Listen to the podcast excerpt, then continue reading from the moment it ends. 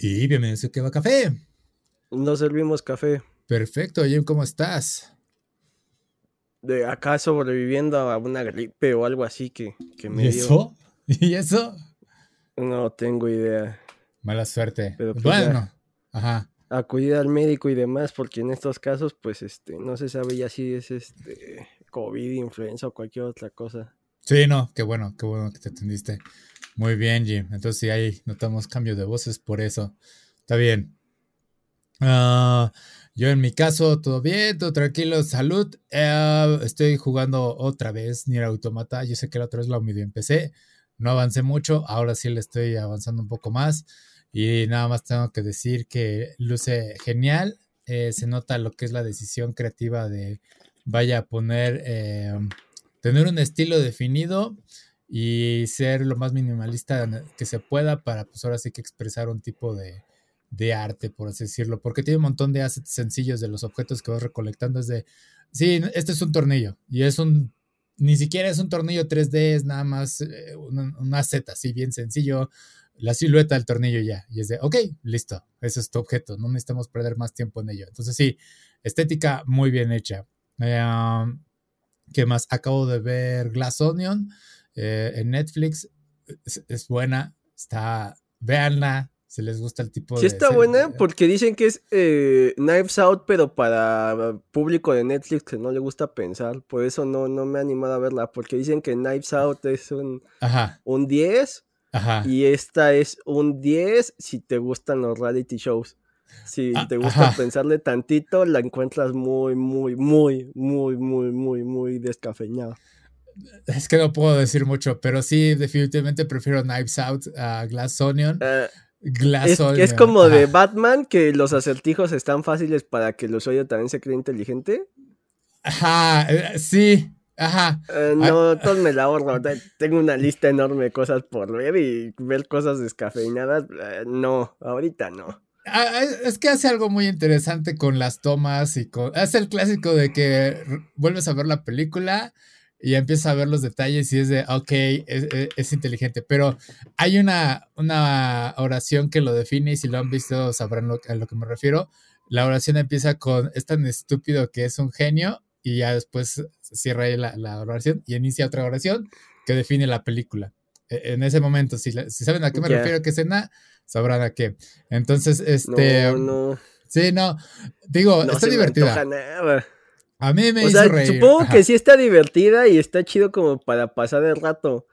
Pero no, o sea, a diferencia de Knives Out, que genuinamente sí Ajá. era algo que tienes que ver, Sí. creo que esta es como de esta vela, pero eh, tampoco te esperes este, una gran película. O sea, es más bien como, eh, no está mal, pero si no hubiera existido la anterior, Ajá.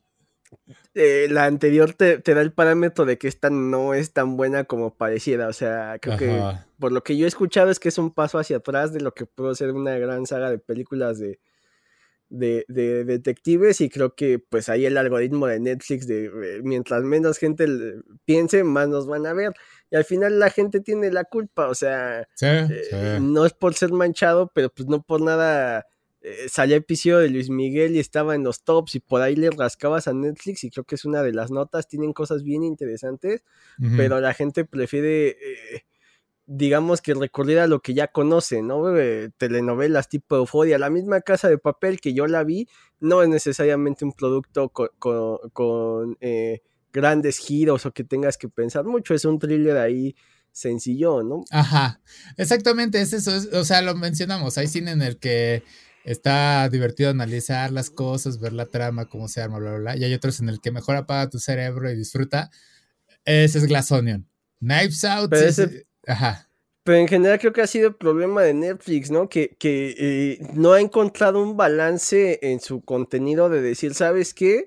Eh, este 50% es lo que la gente ve fácil, digiere y consume, y este 50% es donde dejo al autor ser.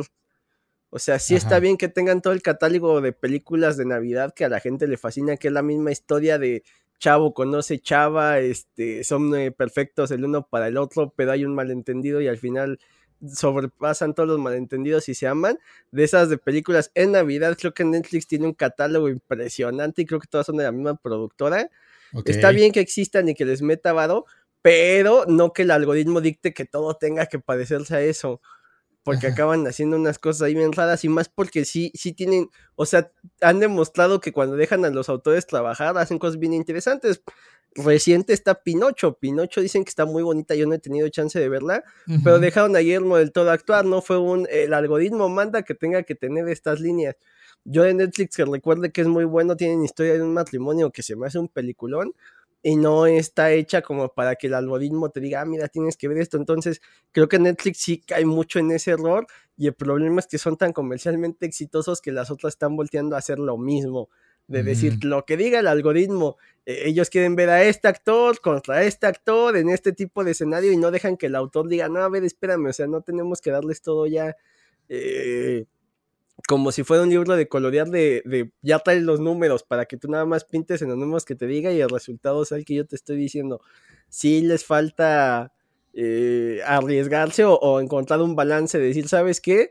Eh, a lo mejor estas 50 comedias románticas que sí sean formulaicas, pero si te tengo a ti eh, Ryan Johnson que ya hiciste Knives Out, pues igual te dejo a ti serie y, y no la descafeino tu película, ¿no? Sí, sí, o sea, algo que está interesante de ambas películas es el, cast que tienen, o sea, son eh, actores grandes y es de a quien volteo a ver y todos son muy buenos y todo eso. Y hay una química interesante entre ellos de que, ah, bueno, no necesito una escena completa para demostrar mi, poder de actuación, sino es de, nada más necesito hacer esto, listo, ya definí mi, personaje con esta línea y con mi movimiento y ya, va, con eso entiendes eh, quién es mi personaje. Eso lo hacen muy bien en las dos películas. Este, eh, la diferencia de Knives Out es que sí me gustó más el cast o más bien los personajes. Y en Glass Onion llegué a odiarlos y es, o sea, están hechos para odiarlos. Entonces, así nada más es simplemente están hechos para odiarlos. No, hay algunos personajes que yo conozco que en otros, en otros medios que es de me encanta odiarlos. Estos güeyes es no, nada más los odio. así de sencillo. Eh, mm, ajá digo, lanzando un tiro al aire, es que es lo como Tarantino con sus villanos, como Hans Landa, ¿no? Es un nazi que sabes que tienes que odiar, ah. pero es estúpidamente encantador que te cuesta trabajo odiarlo. Siento que, eh, por lo que he visto de trailers y demás, buscan algo así, ¿no? Que sean encantadores, pero que tengas que odiarlos y por lo que me comentas, solo se quedan en la parte de odiarlos, no llegan a ser encantadores, ¿no? Ajá, exactamente. Entonces, sí, eh, digo, los personajes están mejor en Knives Out, así de sencillo. Este, y eh, lo único que puedo decir eh, para no arruinar la, historia es, es, que hay cosas que sí dije, ok, entendí, pero es de los personajes lo entendieron y al mismo tiempo no, tengo que apagar mi cerebro porque quizás la trama quiere otra cosa, ¿no? Entonces fue ese sobrepensamiento de no, no, no necesitas eso, así de sencillo. Entonces sí, quieren divertirse, un momento agradable, divertido, estúpido, eh, vean Glass Onion. Eh, mejor misterio, Knives Out. así de sencillo. Dejémoslo así. Pero como bien dices, sí, el algoritmo de, Netflix te dice que más o menos tienes que ver. Eh, y a, diferencia de Guillermo del Toro, yo creo que ahí no lo pudieron controlar porque pues la película lleva 15 años de, eh, preparándose, entonces sí. Es que es lo que te digo, tienen que, aprender a quién sí y a quién no, o sea, si es alguien que va empezando y ves que no sabe por dónde irse, bueno, está bien el algoritmo, o no sé, producciones que, que sabes que funcionan y que sirven para alimentar el contenido, como te digo, las de Navidad, ¿no? O sea, no esperas que, te cambie la vida, pero pues funcionan para, las épocas que acaban de pasar. Pero si tienes a alguien como Ryan Johnson, que si no me equivoco es el director, pues sí, confío un poco más en él y no, y no, eh, no sé qué tanto, digo, es, el, e, es la bendición, maldición que tenían este tipo de servicios, ¿no? A nosotros eh, crecimos en, un país donde mandaban los ratings. Entonces, eh, por eso veíamos la misma telenovela una y otra y otra y otra vez lo que se producía aquí en México, porque era lo que dictaban los ratings. Por ahí eh, tenía suerte de niño que Canal 5 comprara algo distinto y, te tocaba ver Dragon Ball, te tocaba ver otras cosas, porque al ser para niños y no les costaban a ellos, eh, no, no había tanto control de lo que hacían, ¿no? Inclusive había series por ahí que llegaban a pasar, ¿no? Si, te desvelabas en el 4 te tocaba ver, no sé, Fraser, Sinfield, cosas así más elaboradas o, o que son comerciales, pero que están una pequeña propuesta. Y, en México lo que se produciera, eh, ¿sabes qué? A mí me llegó este Sabritas y Sabritas quiere que eh, a la hora que la doñita está viendo la telenovela, se sienta así, ya sea, y eso es lo que vamos a hacer. Y, y, y crecimos con esa limitación de lo que vende y no necesariamente lo que venda es el mejor producto. Y ahora que se suponía que, la, que, los servicios de streaming tenían la libertad de que te estoy lo que vendo no es en la publicidad, es el control, es este, la calidad de los productos y están cayendo en lo mismo.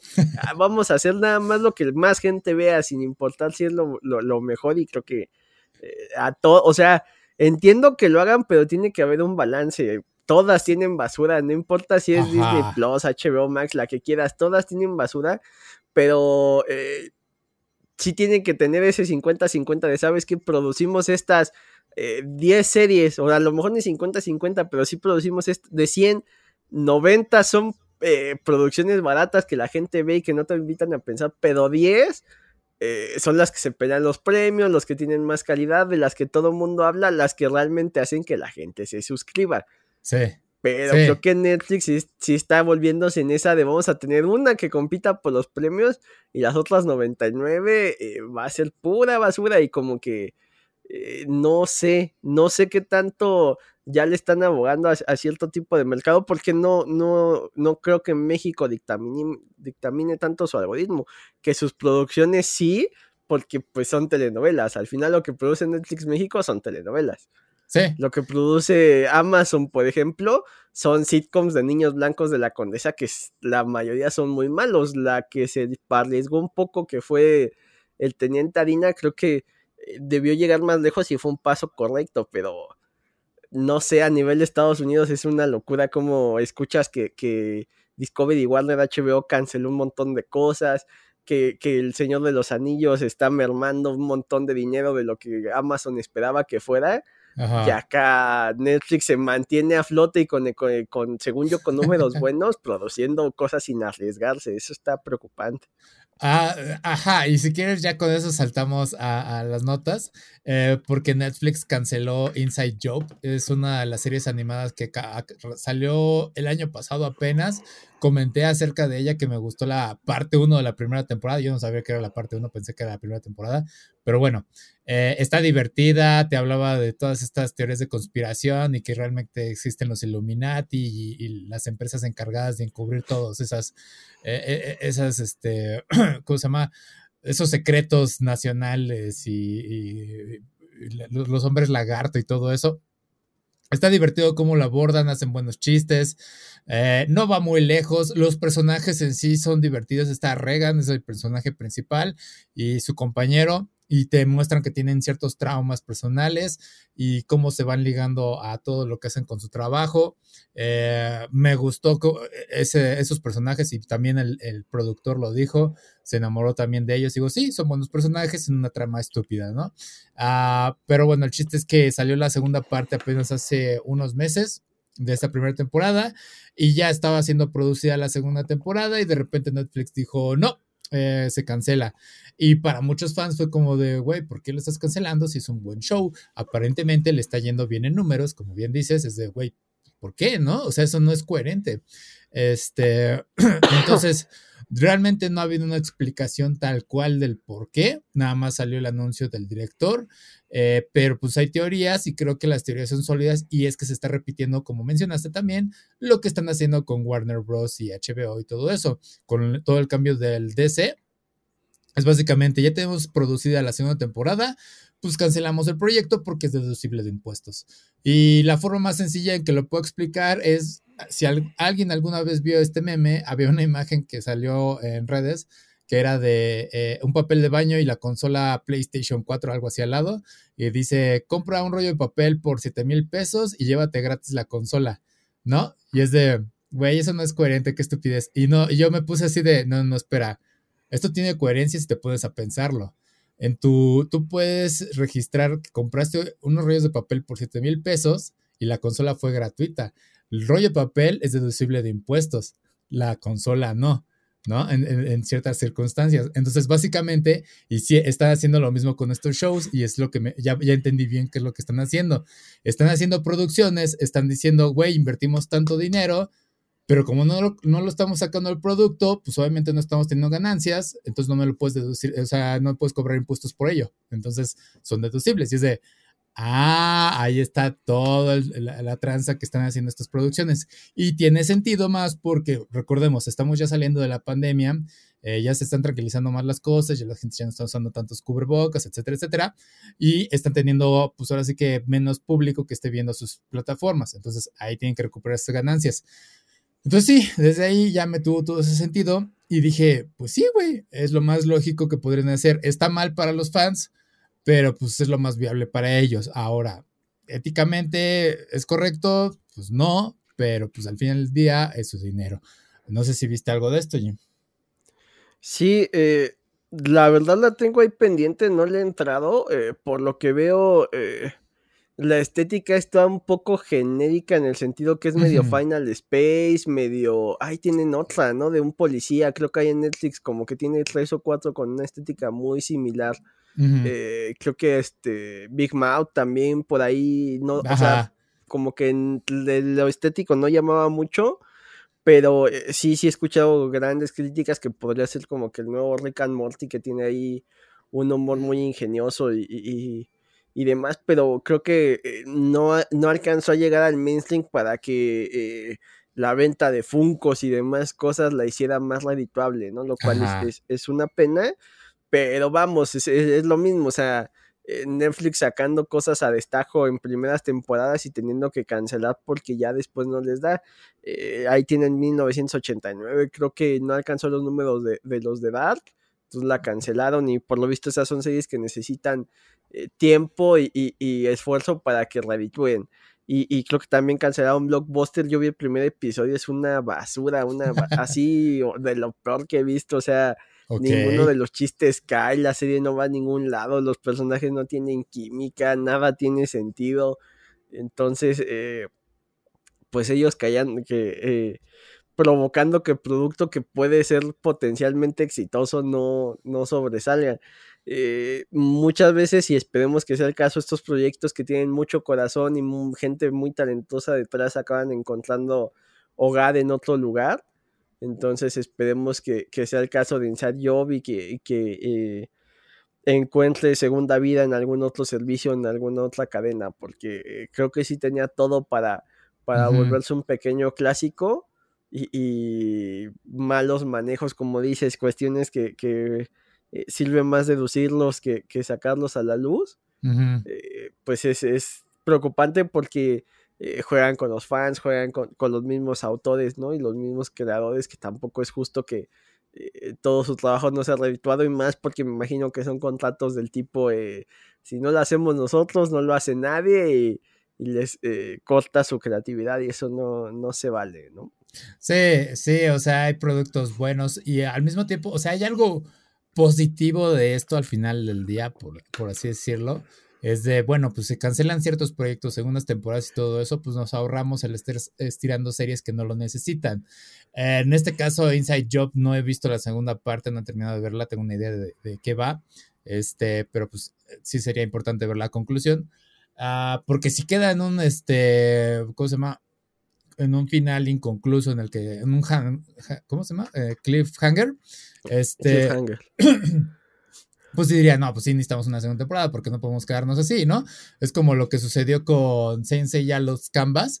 E, es una de las mejores series de Saint Seiya que fue aceptada, pues, al fin y al cabo por público latinoamericano y de repente fue, no, ya no va a tener continuación. Y es de, ¿cómo, güey? Si es la mejor serie de Saint Seiya que hemos visto en mucho tiempo, desde, desde Hades, ¿no? Este... Y fue de, no, pues nada más no le gustó al público japonés y por eso ya no va a seguir. Creo que esa fue la conclusión. Y fue de, bueno, pues qué lástima, pero pues realmente vale la pena. En este caso, Inside Job, pues sí es de, bueno, pues a ver qué onda. Me gusta algo que hacen, dices que es como humor Rick and Morty, sí, más o menos. Rick and Morty se ríe de, la física y todo eso, astrofísica toda la ciencia. Eh, Inside Job es de a lo que va. Todas estas teorías de conspiración Ah, se ríe de los que dicen que la Tierra es plana y dice, ¿qué, montón de idiotas. La Tierra está, realmente está vacía y está dominada por los hombres topo. Y ese, ok, metemos conspiración sobre conspiración, ¿no? Entonces sí, e, e, está divertida en ese sentido, pero lo que importan más son los personajes. Ah, ah, se salta todos estos chistes de Rick y Morty en el que pues Rick es nada más el científico cool, sino es de a lo que está ahorita en la última temporada de, ok, conozcamos más sobre la psique de Rick cómo ha evolucionado a lo largo de ello, sino que es de aquí ya es esta, la chica es de, bueno, tengo estos traumas, cómo los soluciono, identifico quién es el problema y vamos sobre ello. Y se resuelve alrededor de toda la, la, empresa. Entonces sí, ese es la, lo mejor de Inside Job, te ahorras varias temporadas de Rick and Morty. Digo, no es malo Rick and Morty, me divierto con muchos episodios, pero ese es el punto.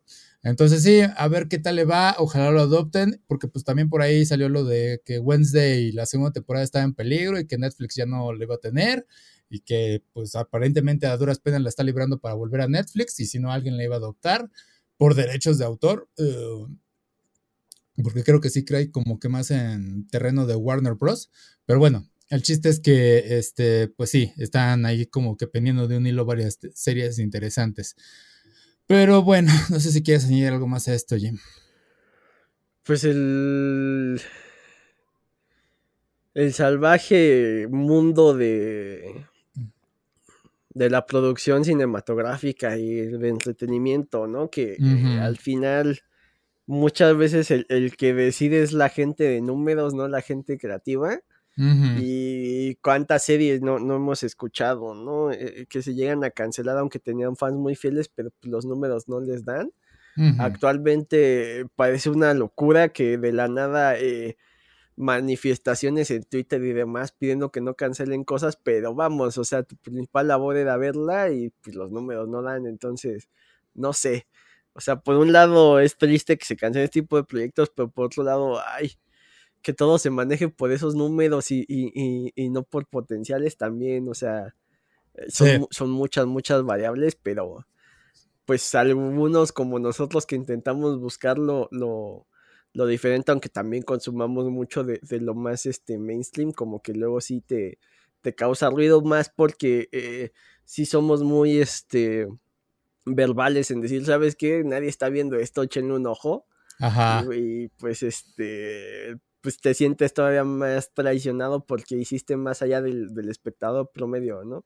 Sí. Entonces, cuando llega a pasar que algo que te gusta y que intentaste darle difusión, ya sea en tus redes, ya sea del boca a boca, ¿no? De decirle a, amigos, primos, conocidos, etcétera, ve, esta está bien divertida y que la cancelen, pues sí, se siente, o sea, imagínate, si uno que, que ese fue su, su esfuerzo para que la serie mantuviera viva se siente devastado, pues la autora y demás es terrible también.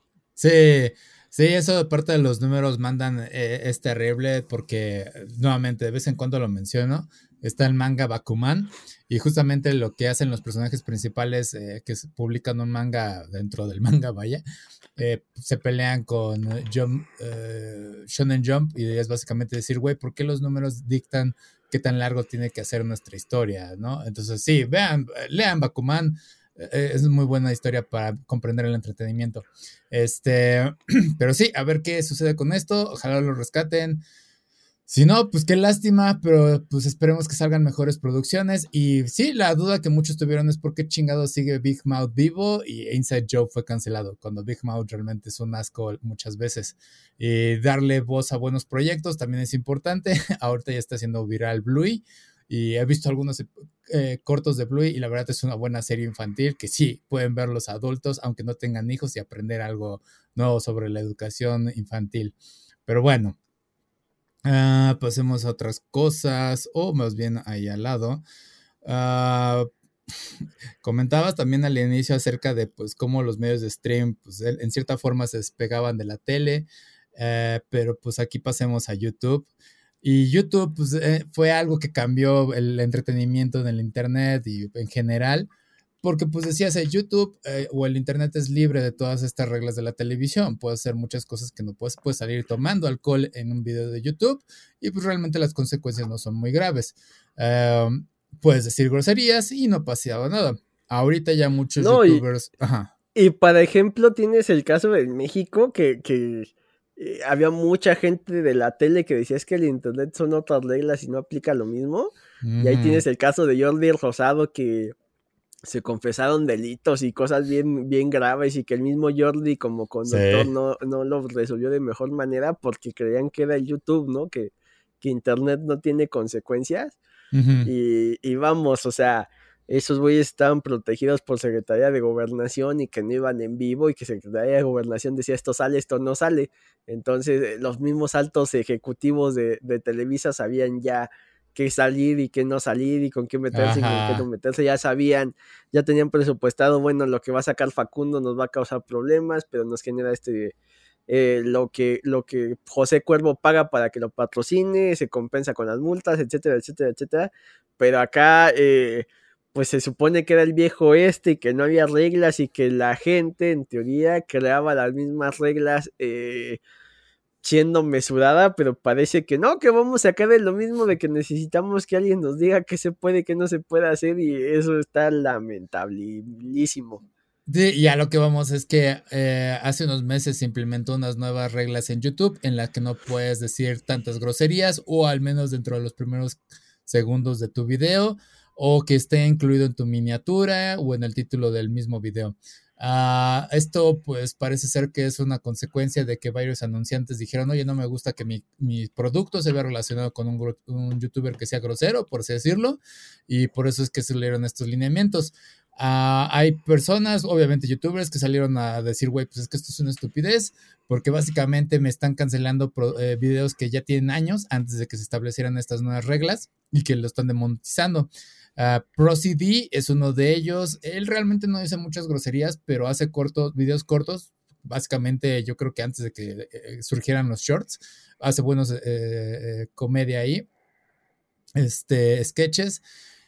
Y pues sí, él dijo, a ver, pero me dejen que pase el tiempo y ya fue de, ok, YouTube es un estúpido por implementar este tipo de cosas. O sea, dijo otras palabras, pero sí fue como, nada más, es una estupidez. Este, ese video fue eh, dado de baja dos días después, obviamente alguien lo reportó a YouTube y es de, pues sí, o sea, simplemente estás alterando el orden que no queremos cambiar, ¿no? Y como bien dices, es que si bien YouTube al final del día puede dictar las reglas que ellos quieran, cambiarlas cuando ellos quieran y decir, oye, yo quiero que mi plataforma sea libre de profundidades, está bien. Eh, no, además cayendo en, en, principios de derecho, ¿no? Que supone que existe la no retroactividad de la ley, o sea, si haces algo antes que la ley cambie y como ellos son mismos juez y parte, pues les vale gorro, ¿no? Y penan cosas que ya habían salido. Ajá, entonces sí es como de. Ah, ah, y no es la primera vez. O sea, YouTube ha cambiado reglas que han afectado a los YouTubers y es de, antes teníamos más libertades, ¿no? Y es algo que eventualmente va a suceder con todas las plataformas. Twitch también lo ha sucedido. O sea, ya no quería que las chicas salieran mostrando más cuerpo. Las chicas se las ingeniaron para salir en piscinas en traje de baño y es de, ok, se las ingeniaron. Muy bien por ellas. Twitch trabaja en ello, ¿no? Este. Pero en este caso sí, eh, las groserías es algo un tanto ridículo, porque a lo que voy es, hace unos años salió YouTube Kids. ¿Por qué salió YouTube Kids? Porque había un montón de imbéciles que se estaban aprovechando del algoritmo para los niños y subían videos de Spider-Man con Spider-Man, sus cosplays de Spider-Man y esta Elsa de Frozen. Y obviamente los videos pues no eran aptos para niños, eran estupideces incoherentes, pero pues ahí estaban sacando monetización. Hubo reportes, YouTube dijo, ok, YouTube Kids. Manda a los niños ahí. Eh, luego agregó eh, la opción de que, ah, tu video no es para niños, márcalo si eh, estás en YouTube normal. Y es de, bueno, güey, pues eso tendría que solucionar los problemas, ¿no? No, ahora no podemos tener groserías porque la plataforma tiene que ser más amigable. Y es de, ok, güey, está bien. En nuestro caso, yo creo que no decimos muchas groserías a menos de que la nota lo tenga o nos estemos quejando. Yo personalmente soy el que ha dicho más y son contadas con la mano, yo creo que las groserías. Este pero sí, es algo tonto lo que están haciendo ahorita. La solución a ello, pues realmente lo han hecho más bien PewDiePie y MrBeast. MrBeast casi no tiene contenido con groserías, pero cuando lo hacen es este, pues sí tiene un pequeño blip, ¿no? PewDiePie ya lo ha hecho desde ese tiempo como si ya lo supiera, como que ya supiera de qué tipo de público tiene, porque sí, antes sí decía más groserías, pero ya últimamente si ves su contenido es como que sí, aquí está una pequeña distorsión de audio para que no se oiga, bla, bla, bla. Eh, también la otra cosa. No lo sé, es que al final.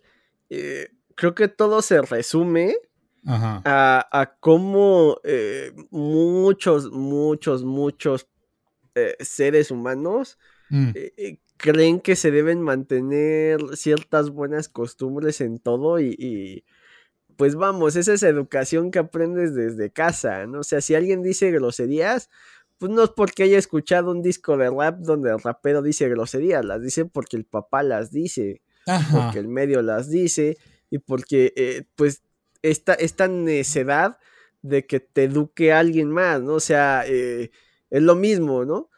Eh, yo como padre de familia no estoy de acuerdo que el poteo de Argentina haga esos seños obscenos en la final.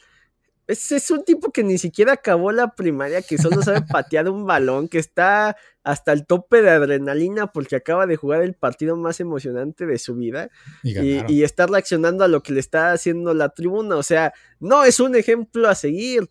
¿Y, por qué se lo cargan a, a, un futbolista? Es que él tiene que educar a mis hijos y ser perfecto. No, es que el youtuber que ve tiene que educar a mis hijos. No, tú tienes que educar a tus hijos y tú tienes que, enseñarles ese criterio de, mira, eh, yo no quiero que digas groserías por esto y por esto y por esto.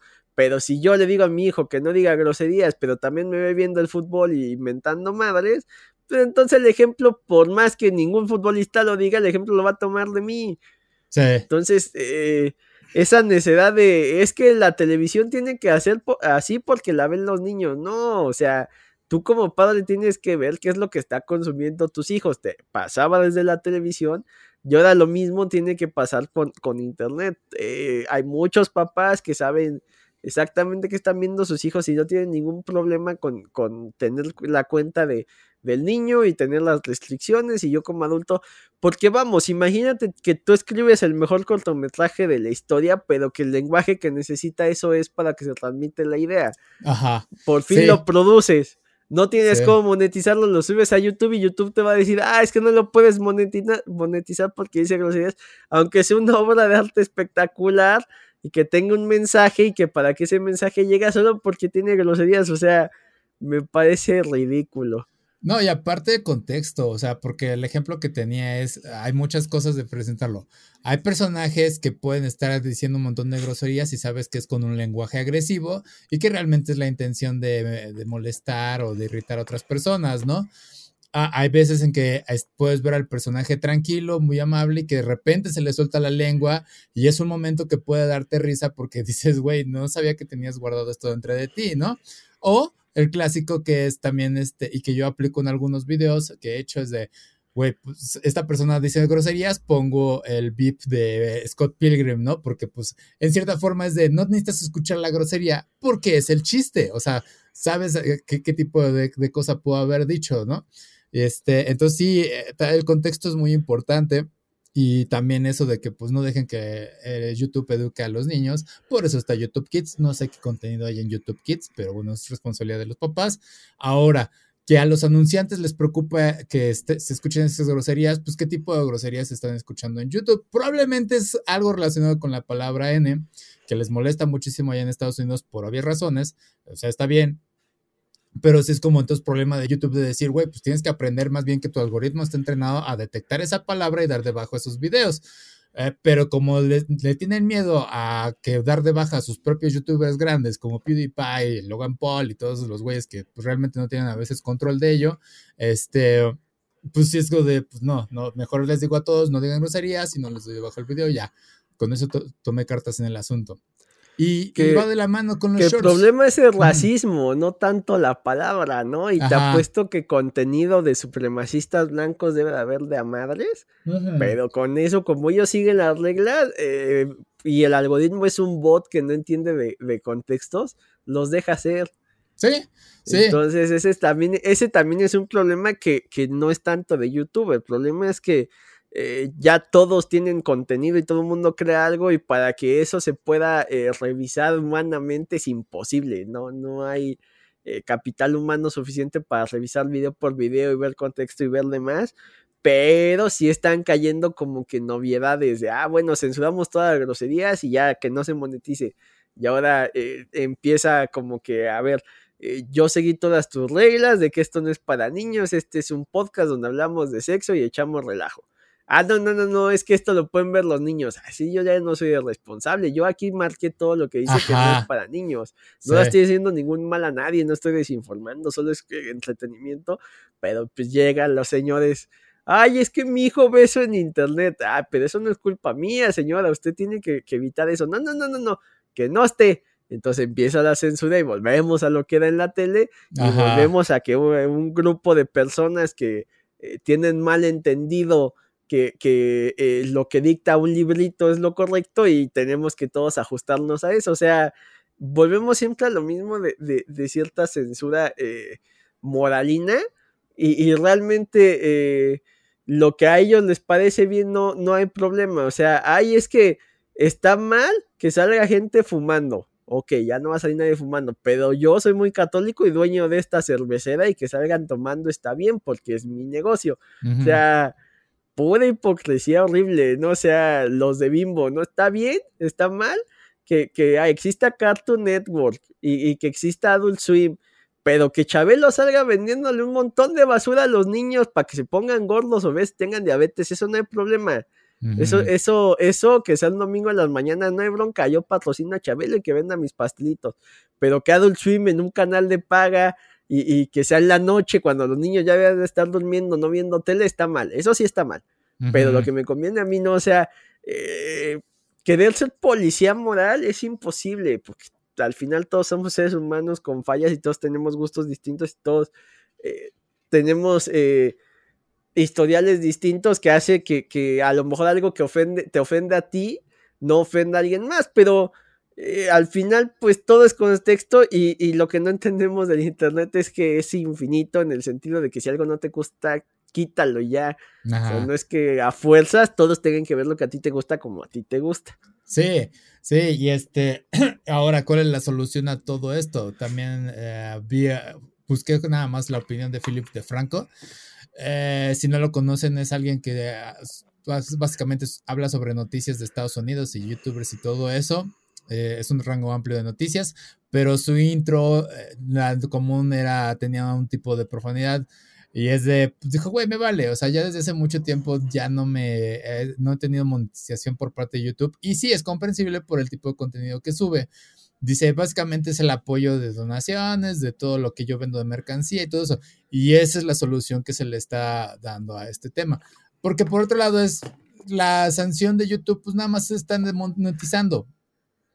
Uh, puede ser contenido sin groserías, no es algo grave, pero sí a veces, ya lo mencionamos desde hace rato, pues es parte de tu expresión o de cómo estás vendiendo tu, tu contenido e ideas.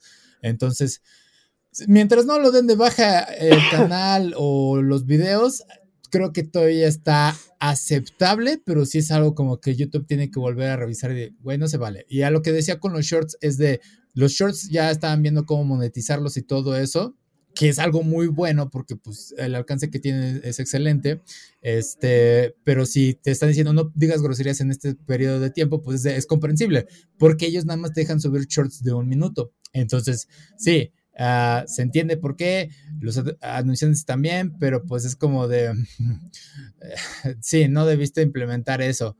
Veamos si lo cambian, lo dudo, pero eh, nada más mantengan sus lenguas fuera del lenguaje, de ese tipo de lenguaje.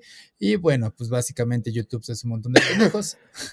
y ahí me cubrió la, la, tos perfectamente. Entonces sí, sale. No sé si quieres agregar algo más, Jim. Eh, es, es, una locura esto de la policía moral. Eh. Sí. Hay que buscar generar seres humanos con mejor criterio. O sea, no digo que los expongas a todo, pero que sí sepan diferenciar lo bueno y lo malo por, o sea, que venga de, adentro hacia afuera, no de que los medios te digan que está bien y que está mal. Sí, y digo, todo va a estar bien hasta que mm, temamos que ya no te dejen usar contenido de otras personas para hacer reseñas o algo así, ¿no? Y me refiero a, a vas a hacer reseña de película, no puedes usar video o fragmentos de video, solo imágenes, ¿no? Y luego va a hacer imágenes y dices, pues entonces, ¿qué voy a poner en, en YouTube, ¿no? Ah, puro blog, quiero que salgas a, caminar por toda la ciudad y subas tu propio contenido. de, ok, no todos tienen esa posibilidad, ¿no? Por así No, y luego va a ser una locura porque es que tomaste la fachada de este edificio y este edificio lo hizo tal arquitecto y tal arquitecto tiene los derechos, entonces no te puedo pagar ese video.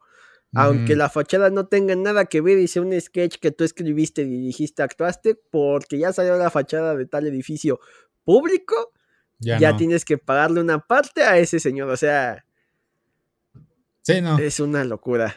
Sí, sí. Pues a ver, esperemos que pues no pase más allá de esto, como siempre hemos dicho, pero YouTube siempre se las arregla para sorprendernos. Y si no, esperemos que surja una plataforma o empiece a haber una gran migración de, creadores de contenido a otra plataforma y pues sigan, pues sí, mira, ahí está la competencia. Y aunque la remuneración no sea tan grande, pues vamos a alzarla de alguna forma. Pero es la única forma, es porque no podemos crear una cosa, una unión, un este, sindicato de youtubers. Ah, yo sé que a algunos no les gusta la idea, pero vaya, también los youtubers tienen derecho a, tener remuneración por lo que están haciendo, créanlo o no. Este, pero bueno, uh, pasemos a otras cosas y siguiendo con marcas, porque esto es lo que no tendría sentido, siguiendo con el tema. Nada más, eh, eh, me voy a enfocar en el branding, no en el drama de Shakira y Piqué y la canción, pero lo que hizo Shakira al mencionar marcas, pues iría en contra de los lineamientos de YouTube, ¿estás de acuerdo? Están atacando a, patrocinadores y todo eso, entonces técnicamente el, video de Shakira no sería monetizable. Eh, y a pesar de que no dice groserías, eh, pero lo que voy es, Shakira menciona que cambió, eh, piqué un Rolex por un Casio y Casio supo manejar o bajar la bola muy bien en Twitter diciendo eh, nos alegra que esto nos salpique. Y es de, está sencillo, está coqueto, es branding. Eh, y Piqué es un cínico fantástico. Sí, sí, sí, dejando de dejando de, lado eh, su relación personal y que ellos sabrán que hicieron bien, que hicieron mal. No sabemos si ella era una horrible persona, lo que él hizo fue desnable, de eso de, de, de no ser honesto y decirle ahí muere y ya no vamos a analizar eso. Pero, güey, tanto como jugador para, para sobrevivir a las críticas y a, las porras contrarias, como ahora este, esta, eh, como la llaman tiradera, güey, es un cínico fantástico. ¿eh? Sí, sí, güey. Lo hizo, lo hizo espectacular. Y pudo haber sido eh, discreto y lo hizo tan cínico que fue de, no sé de qué hablan, yo conseguí un nuevo patrocinador. Y, de hecho, eh, hace unas horas llegó a los partidos de la Kings League y llegó en un Twingo.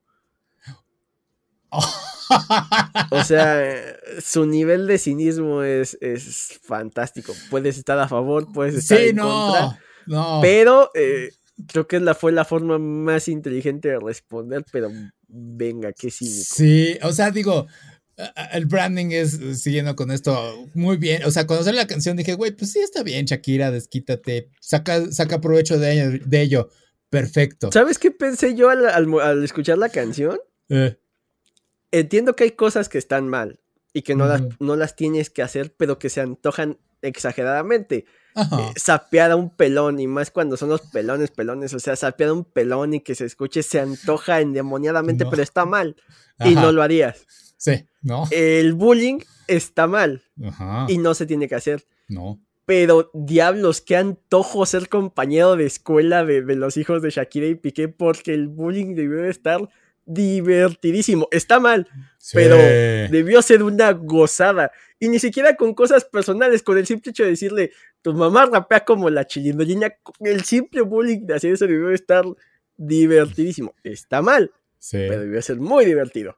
Sí, o sea. Entonces, eh, sí, o sea, eh, memes y demás y eso, eh, yo lo único que pensaba es que, chale, o sea, tu mamá pegándole a tu papá como que no está chido en público, ¿no? Ya si te gustó o no te gustó la canción, si ya Shakira es la nueva Jenny, la nueva Paquita, si estás a favor de este tipo de manifestaciones, si eres señora dolida y apoyas a Shakira, si te vale gordo porque las relaciones de ellos dos, que es mi postura, eh, creo que aplicando la de meme de los niños, que alguien, de, los Simpson, que alguien piense en los niños, ¿no? Al final. Sí, Eso es lo más delicado, que eh, los dos están capitalizando y les van a poder pagar al mejor terapeuta del mundo porque dinero no les va a faltar, pues sí, también. Eh, pobre los, los niños en, Ruanda, ¿no? Que los vuelven soldados, estos pobres niños ricos y que su, su mayor preocupación en la vida sea que su mamá le dedicó un rap al papá, ¿no? Sí, sí, todos pensaron lo mismo de, güey, si los compañeritos de escuela escucharon esa canción, pobres de los niños, pero... Ah, la escucharon. Sí, sí, porque en 10 minutos de que salió la canción tuvo 30 millones de vistas, algo así fue la, la cifra. Entonces sí fue de, Pobre de, del director de la escuela que tuvo que haber calmado todo el caos que se pudo haber desatado, ¿no? es así personas pobres que... Sí. O, la, o, la, maestra que tuvo que haber seguido dando clase con ese caos o demás, ¿no? O sea, pobres los, los que no tienen el presupuesto para solventar los problemas. Sí, sí, digo, tuvieron que decirle algo como que tu nueva mamá es una Casio o algo así, ¿no? Entonces, sí, sí, es horrible eso. Este, digo, dicen que las canciones indirectas no son indirectas, son directas y a la yugular. Pero como dices, Piqué bajó el balón de una forma magnífica y eso demuestra qué tipo de ser es al final del día. Este, eso es lo más importante. O sea, la canción y sus acciones van de la mano. Entonces, sí, este, nada que decir a favor de Piqué, no lo conozco, pero pues realmente. No, ni a favor de la otra. Pues que es el mismo caso de, de Johnny Depp y de Amber Heard. O sea, al momento en mm. que hace una relación tan pública, la gente quiere tomar partido, pero solo ellos saben cómo fueron el uno con el otro. O sea, eh, rara vez las cosas son completamente grises o digo, completamente blancas, completamente gris. Por lo general, las dos personas tienen la culpa en una relación de las cosas que salen bien y de las cosas que salen mal y meterse ahí como que no, no me agrada porque cada quien su vida, ¿no? Ya cuando hay casos de que sabes que hubo un abuso físico, hubo un abuso mental y demás, pero eh, cuando haces tan público eso, creo que no beneficia a nadie. Sí, al chisme. Sí, no, pero no, sí hay un beneficio y eso es regresando al tema. Aquí sí. Porque es branding, ¿no? O sea, Shakira, ¿desde cuándo no escuchamos de ella? O sea, escuchamos todo el drama que tenía con Piqué y todo ello, pero de música, pues tal cual hacía algo que chido que pegara, pues no. Esta canción pegó, volvió a alzar a Shakira como cantante, a Piqué. Y es la tercera. canción sobre el tema. Yo también es que fue de tercera dije, pues, ¿cuál, ¿qué eran las otras dos? Pero no, no tuvieron el mismo alcance que esta. ¿No? ese es el punto. Y entonces Shakira se alzó, eh, alzó a Rolex, a Casio, a Twigo, a no me acuerdo cuál es el otro carro, este... Ferrari, creo que era. Ah, sí, fue Ferrari. Ajá, sí, fue Ferrari. Y, pues obviamente los que salieron mal, pues fueron los que era la comparación mala, que fue Twigo y Casio. Y, pues la, respuesta de Casio de un Casio es para toda la vida, me pareció. Sí, y fue de, y es de. Finísima. ajá, y es como de. Entiendo tu referencia, Shakira, pero mucho del público eh, usa Casio, no todos tienen Rolex. Y por algo tienen un Casio y les gusta el Casio. Y fue de. Eh, güey, si me dices a mí entre un Rolex y un Casio, yo, yo respeto eh, el mecanismo de un, de un, Rolex, de los relojes. Es magnífica, es, es perfecta, es bla, bla, bla. Muy bien. Sin embargo, un Casio es más sencillo y, cumple la misma función. O sea, el Casio es nada, el digo, Rolex es nada más para lucirte bonito, es un tipo de joyería de hombre la mayoría de las veces. Este, pero pues un Casio pues hace pues, el trabajo de decirte la hora. Listo. Eh, aguantan el agua, no tienes que estarlos cuidando como un Rolex, porque el Rolex te lo pueden robar, el Casio no hay problema, por eso es que te dura toda la vida. Entonces sí, perfecto que lo bajó el, este Casio y, también por ahí dicen que hubo varias cuentas falsas que estuvieron haciendo, eh, sumándose al meme. Eh, entonces sí hay que ver quién fue Casio y quién fue los falsos. Ajá. No, y aparte eh, entró en estas convenciones del trap y del reggaetón de hablar mucho de marcas, ¿no? Ajá. muchas de las canciones, ¿no? Que, que Gucci, que Prada, que Valenciaga, etcétera, etcétera. O sea, son tópicos recurrentes en ese género musical. Lo que hasta donde yo recuerdo, digo, tampoco soy muy, muy versado en el tema, no sé si llegaban a comparar las marcas. Y creo que eso fue lo que causó ruido aquí.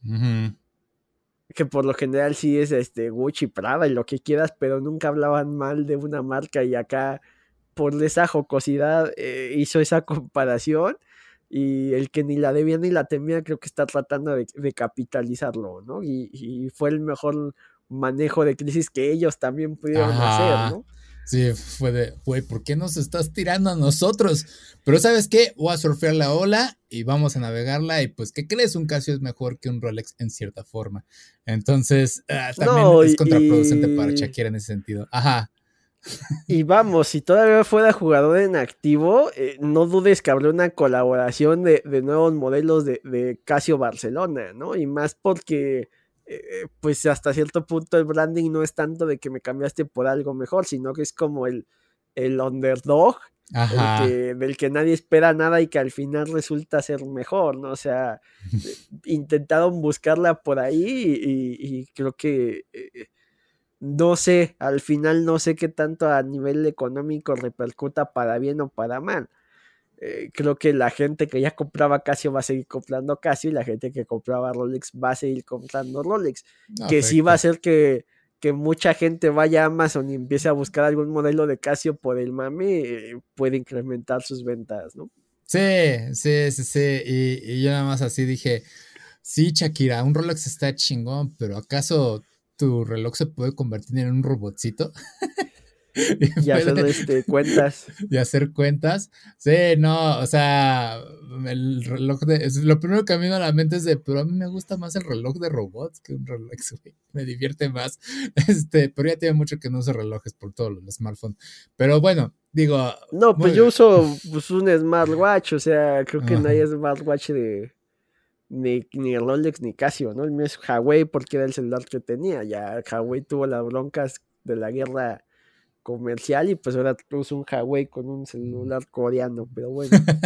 Está bien, digo, competencia y todo eso. Entonces sí, este, muy bien por todos, creo, todos salieron ganando de esta canción algo. Los únicos perdedores, como dijiste bien, son los niños. Esperemos lo mejor para ellos y como dices... Que ya si te... Ajá si te pones conspiranoico, eh, hasta de común acuerdo fue lo de Casio para encontrar el patrocinio, ¿no? Entre Piqué y Shakira, ¿no? Ajá. ¿Quién sabe? Sí, ¿quién sabe? ¿por qué no se tardó el güey un día? Yo creo que pasó un día, ya tenía el trabajo con Casio. De... Nada más tuvo que hacer una llamada seguramente. Y fue de, sí, soy Piqué, Casio, hola, vamos. Entonces... Sí, que, que en el live en, que en el que lo anunció, eh, creo que el mejor parado es el Kun Agüero, ese tipo es graciosísimo, ¿eh? Digo, y le sale natural, creo que aquí en México el Chicharito y Memo Ochoa han querido volverse streamers, pero están como que muy falsos, Miguel Ayun también, y el Kun es el, el que demostró que pues no, tienes que ser tú mismo y el hoy es graciosísimo, ¿eh? Sí, sí, tienes que encontrar tu, tu, voz.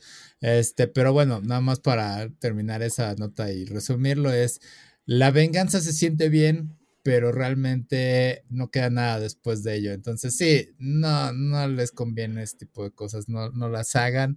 Eh, con un terapeuta o con sus amigos. Ajá, ¿ibas a decir? No, pues no está mal que lo capitalice, pero a mí no me. O sea, como que la canción está medio X para lo que ha mostrado el Bizarrap. Sí, o sea, es como que de, oh, básicamente es la canción. Y es que también los, los fans del freestyle te venden bien barata la, la ovación. Cualquier cosilla que sea referencia y medio rime, eh, exageran de más. Como que, nada más le tire, ¿no? Eh, se ha popularizado tanto que también sus fans tienen que, creo que, pedir más calidad. No digo que lo que haga, los que lo hagan sean malos, pero sí sus reacciones luego sí son bien exageraditas. Sí, no, y necesitas tener un tipo de mentalidad un tanto tóxica. Digo, por a mí no me gusta porque es de. Eh, alguien alguna vez me dijo, ¿no te gusta rapear? Y le digo, no, güey, no tengo idea ni siquiera de cómo rimar.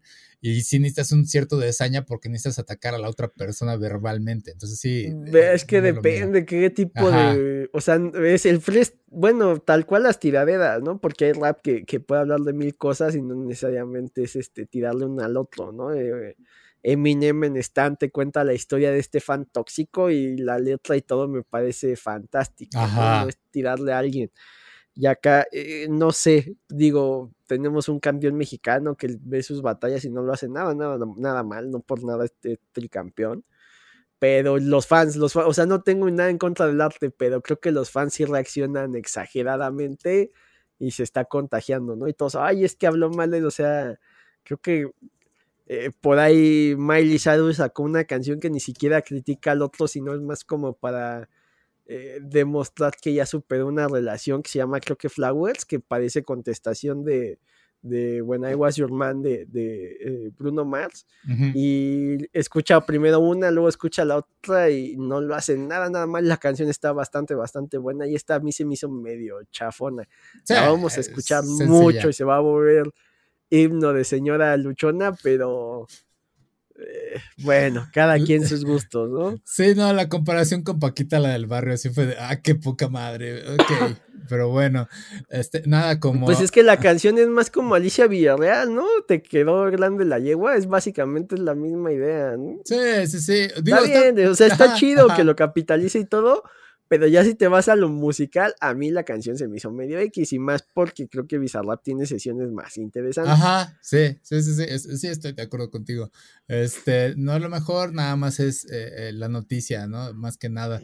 Pero bueno, no hay nada como el freestyle mexicano de Pedro Infante y Jorge Negrete. Ellos sí se tiraban con todo en las películas. Este, pero bueno, ya para pasar a la última nota rápido, eh, ya más tranquila la nota, este, Nixie, Nixie es una compañía independiente que básicamente hace mandos, especialmente para el Nintendo Switch, y ya lanzó o está haciendo la, venta de un control que se parece al del GameCube, creo que se llama Wavebird, este control originalmente, eh, ahorita lo están vendiendo como Wizard, y lo que más llamó la atención es que este tipo de nuevo joystick eh, va a evitar lo que es el drifting. Es un problema que se ha estado enfrentando no solo Nintendo Switch con los Joy-Cons, sino también eh, PlayStation y otros controles. Eh, Xbox creo que no ha oído mucho de ello, entonces creo que Xbox está bien en este momento. pero bueno, todo esto se debe a que tiene una tecnología que se llama efecto HAL. es un sistema magnético que evita que pues, básicamente no haya, se dañe el componente del Joy-Con, del joystick. Entonces sí, es una buena alternativa. Yo compré hace, bueno, el año pasado lo que es un Nixie, los controles, aquí tengo muestra en la cámara. Este, está bonito, es un Pro Controller, se conecta bien, ayuda mucho para mí que tengo manos, o sea, para adultos es perfecto, no he tenido problemas con ello, puedes programar, vaya, no estoy patrocinado, pero tengo que hablar de un buen producto, eh, puedes programar con, eh, botones, muy cómodo, eh, LEDs es, un extra agradable para muchos, a mí me da igual, pero bueno. Y pues cuando lo pones como control, parece Pro Controller cuando lo pones con su base para agarrarse. Entonces me gustó muchísimo.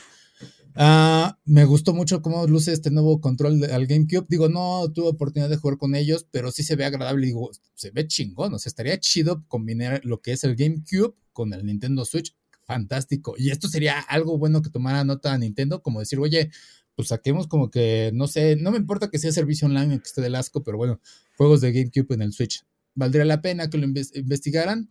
Este, lo único que no me gusta de ello es que los nada más puedes sincronizar un solo Joy-Con a lo que es eh, el 8 que es un tipo de adaptador para que puedas conectar con, eh, controles a tu PC de una forma más sencilla, este, sin cables y todo eso.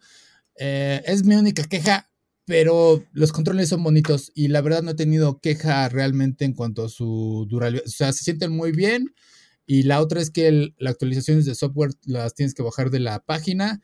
Es un poco raro cómo actualizarlos, eh, pero sí, sí me ayudó porque tenía problemas con Mega Man Zero. Este, como se desincronizaban o algo así, tenía que estarlos a cada rato sincronizando en algunos momentos. Se redujo eh, considerablemente ese problema. Ah, me ha pasado una o dos veces con otros juegos, pero es rara vez lo que sucede. Entonces, sí, recomiendo los controles de Nixie.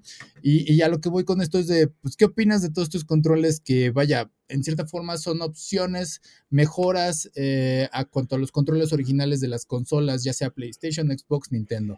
¿Qué opinas de esto, Jim? Pues es una gozada cómo ha avanzado la ergonomía, ¿no? Supongo que a ti también te tocó y eso que, en teoría eran un poco menos agresivos que los del NES, pero sí dedicarle varias horas a estar jugando con el Super Nintendo y acabar con las manos todas agarrotadas y con callos. Y dedicar el mismo tiempo a, jugar en el Play, que, son controles tal vez más pesados, pero mucho, mucho más cómodos. Entonces, eh, todo lo que sirva para mejorar la experiencia creo que están bien. Eh, no sé qué tanto problema haya en cuestiones de eh, licencias o, vamos, o sea, que el diseño sea muy similar a algo que ya existía, creo que podría ser el problema, pero también Nintendo sí sabe que, que son fans, pues tendrá que tener ahí su grupo de abogados de, de manera que ellos reciban cierta recompensa y, que también pues, este, pues los Switch se vendan más, ¿no? Porque al final muchas de las quejas pueden ser, pueden llegar a ser los controles y, y hay empresas que solventan esto con sus propios este, periféricos. Sí, y digo, normalmente eh, cuando salen todos estos, o sea, eh, y todas esas eh, marcas que había antes, ya tenían los permisos. O sea, si hay un control eh, genérico, por así decirlo, de PlayStation y todo ello, normalmente es porque ya compraron la licencia de estas compañías para sacar el producto. Obviamente la calidad no va a ser tan alta muchas veces. Como la del original, pero en este caso, pues digo, estoy muy satisfecho con lo que hizo Nexi con el control que tenían antes. Este, me gustó muchísimo, eh, especialmente porque parte de los botones los dediqué a que fueran el L3 y R3, porque a mí me causaba pánico estar presionando algunas veces las palancas para tener ciertos efectos. Digo, me, digo, me los voy a gastar y voy a hacer un Joy-Con Drift y todo eso. Digo, no, vamos a, programar esto. Entonces, sí, fascinado con esa parte. Digo, mejorar los controles es algo que puedes ver la evolución. Eh, no me refiero a PlayStation 2, 3, 4, sino el mismo PlayStation 3. Hubo distintos modelos de controles. Tengo como que tres generaciones distintas, por así decirlo. De la primera generación, yo he abierto los controles y se desarma completamente. Y digo, no es que sea, que sea un control frágil y todo eso, sino es que pues, es el diseño que tenía en ese momento, o sea, cómo se les ocurrió. Y es de por qué se desarma completamente los botones R2 y L2, pues es que para que tengan más acceso y sea más fácil desarmar y bla, bla, bla. Digo, luego sale otra generación, no me acuerdo cuál era el problema, y ahorita la generación actual, este, pues sí, ya se ve más fácil el ensamblado del equipo. Este, ahorita tengo problemas con uno de ellos, no sé si es consecuencia del tiempo, no sé si algo no está encajando bien, o sea, es como que tiene errores, después de un tiempo ya se soluciona, ya no tengo problemas, o sea, está raro. Tengo que revisar el control. Es el más reciente de los de PlayStation 3. Originales, es la versión de God of War, este, que salió en el combo del último juego que salió de Play 3. Pero bueno, el chiste es que sí es como de, bueno, pues si quisiera más opciones. Lamentablemente para esas consolas no hay muchos controles genéricos que yo diga, puta, pues como que sí le quiero confiar, ¿no? O sea, no sé qué tan compatible sea con PlayStation 3, no quiero arriesgarle. En el caso de los drift, eh, de los Joy-Cons que, genéricos, por así decirlo, como Nix y todo eso, la ventaja es que va conectado directamente a la consola. Entonces ahí realmente el problema de compatibilidad de Bluetooth y todo eso, pues ya te lo está salvando. O sea, tener una conexión directa es menos arriesgado que una conexión inalámbrica. Entonces sí, esa es la ventaja de todas estas competencias. yo espero que realmente Nintendo, sí, fue una duda que tenía, si Nintendo iba a pelear este tipo de cosas porque se hizo muy viral la noticia. Yo espero que no. Se ve bonito lo que están haciendo. Eh, ojalá valga la pena y pues ya veremos reseñas porque yo no, sí me gustaría tenerlo, pero invertir en uno eh, después de un, año yo creo que no, no, no sería lo más económico para mí. Este, pero sí, Nintendo se tiene que subir a la ola y sacar juegos de GameCube en el Switch. Ya se tardaron. Eh, sigo esperando eh, Paper Mario The Thousand Year Door Old que salga. Pero bueno, ¿algo más quieres añadir a esto, Jim? Pues a ver, a ver cuando salga qué tan popular se vuelve. Ojalá, ojalá que pegue. Y que el único problema de Nixie, eso sí, tienes que comprar directamente en la página. Y si es como de esperando que llegue y todo eso. O sea, a mí me llegó bien eh, los dos productos que yo pedí de ellos, que fue básicamente eh, estos Joy-Con y luego pedir el estuche. El estuche se tardó más porque era por estas fechas que lo pedí el año pasado eh, y se juntaba con lo de Año Nuevo. Entonces, Año Nuevo en China retrasaba muchos envíos. Entonces sí fue de sí, pero bueno, llegó todo bien, sin problema de mi lado. El problema es el decir, hubo una falla y pedir un reembolso o devolver el producto y que regresen. Ese sí sería un problema. Entonces, espero que les vaya bien. Se integran a Amazon o algo que pueda ayudar a que pueda facilitar este proceso de, reembolso y todo demás. Pero bueno, ah, eso es todo por este podcast. Jim, ¿dónde te pueden encontrar? En Twitter como Jim Dosky, busquen los contenidos de Comics versus Charlos. Perfecto, me pueden encontrar como aquí va a Player Facebook, Twitter, Instagram, YouTube y TikTok. Eso es todo por esta semana. Gracias por acompañarnos. No tengan un buen día, tengan un grandioso día. Sale, bye.